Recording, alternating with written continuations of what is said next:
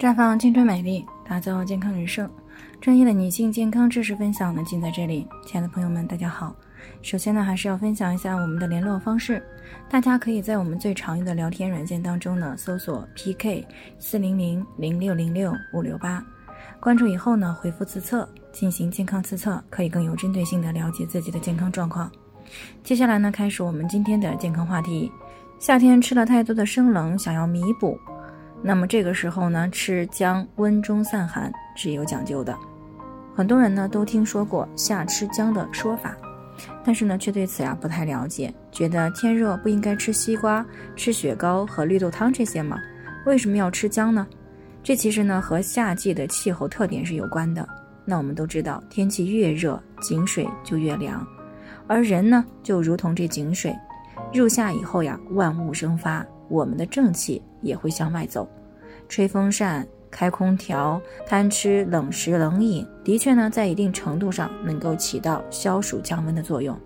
但是如果过分的贪凉，那么就会使脾胃更加寒凉，从而呢感觉疲倦啊，蔫头蔫脑的，没做什么就觉得很累，吃不香，睡不好，没有精气神儿，马桶呢也冲不干净，吃的不多却还一直发胖。这些现象呢，其实都是过度的贪凉，体内湿寒过盛造成的。而生姜当中的姜辣素呢，能够驱寒去湿气，正好可以改善体内湿寒过盛的问题。这也就是夏吃姜的根本原因。所以呢，也就有了冬吃萝卜，夏吃姜，不用医生开药方，以及每天生姜赛参汤这些说法。所以呢，接下来呢就要和大家分享几个适合夏天的吃法啊。第一种就是姜枣茶，那么具体的做法呢，就是把五到八个红枣呢啊去掉枣核，以去除其燥热之气，这也是夏天喝姜枣茶不上火的一个小窍门儿。然后呢，把三到五片的生姜和红枣呢一起倒到壶中啊，加好水以后呢，大火煮开，然后再转成文火煮个十五分钟就可以了。姜枣茶煮好以后呢，温热喝啊，微微出汗就可以了。其实呢，是经常待在这个空调房里的朋友呢，可以来煮这个汤喝。如果着急上班啊，可以先把生姜切成片儿，红枣去核以后呢，带到办公室。把生姜和红枣呢放到这个保温杯当中呢，加入热水焖制十分钟就可以喝了。那么第一种吃法呢，就是姜撞奶啊，形似豆腐花，风味比较独特，甜中微辣。那么即使不喜欢吃姜的人呢，也是能够接受这种生姜的吃法。它的这个详细做法呢，就是用老姜榨汁儿，全脂的牛奶，小火加热至七十摄氏度左右。那如果没有温度计的话呢，就看奶锅边上冒出密集的小泡的时候啊，差不多就是这个温度，不要大火加热。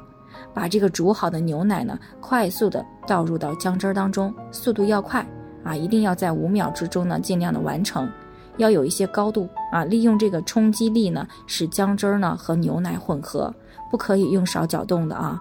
牛奶冲入以后呢，在碗上盖上一个盖子啊，静置十五分钟。姜汁和这个全脂牛奶的比例呢是一比十。那如果没有成功的凝固呢，就可以再把它放在蒸锅里啊，上气后呢加热五分钟，自然冷却以后呢也可以凝固。第三种吃法呢就是醋泡姜片儿啊，这种吃法呢不容易上火。那具体的做法呢就是把这个嫩姜切成薄片儿，然后呢把姜片儿放在干燥的密封罐里，倒入醋，没过这个姜片儿，但是不要装太满。然后再可以放上几块冰糖，酸酸甜甜的更好吃啊！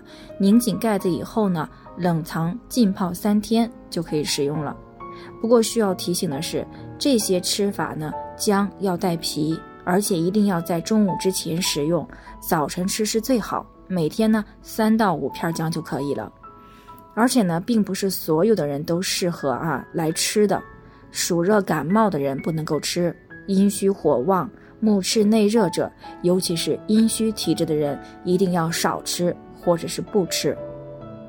好了，以上呢就是我们今天的健康分享。朋友们有任何疑惑都可以联系我们，那我们会对您的情况呢做出专业的评估，并且给出个性化的指导意见。